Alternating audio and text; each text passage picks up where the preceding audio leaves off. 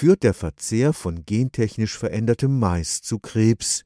Die im Oktober veröffentlichte Studie des französischen Molekularbiologen Gilles-Éric Seralini von der Universität Caen scheint diesen Verdacht zu erhärten. Zwei Jahre lang wurden in seinem Labor Ratten mit dem in Europa als Lebens- und Futtermittel zugelassenen Genmais des US-Konzerns Monsanto ernährt. Das Ergebnis war alarmierend. Die Ratten entwickelten Tumore in der Größe von Tischtennisbällen. Inzwischen aber wird die Studie heftig angegriffen.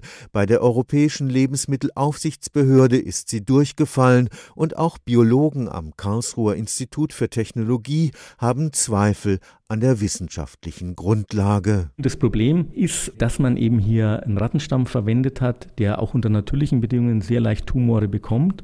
Das zweite Problem war, dass hier viel zu wenige Tiere verwendet worden sind, so dass diese verschiedenen Organisationen extreme Zweifel geäußert haben an der statistischen Signifikanz dieser Aussage und ich kann mich diesem eigentlich nur anschließen. Professor Holger Puchter leitet das Botanische Institut 2 am KIT. Sein Forschungsteam versucht mit grüner Gen Gentechnik den Genpool der Wildpflanzen für die Landwirtschaft nutzbar zu machen.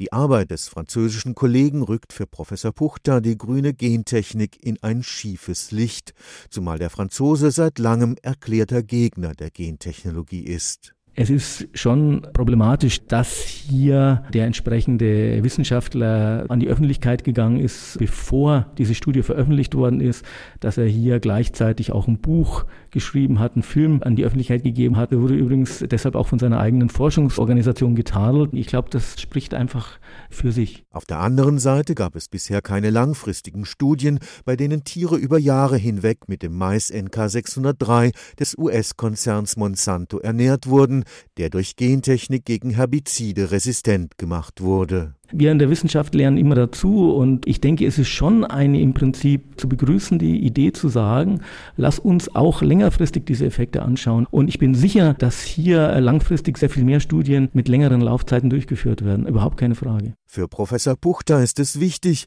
zwischen wissenschaftlicher Methode und Vermarktung durch einen Konzern wie Monsanto zu unterscheiden. Multinationale Konzerne sind schwer zu kontrollieren und man muss zwischen der grünen Gentechnik als wissenschaftliche Methode unterscheiden und dem Gebaren von multinationalen Konzernen wie Monsanto. Stefan Fuchs, Karlsruher Institut für Technologie.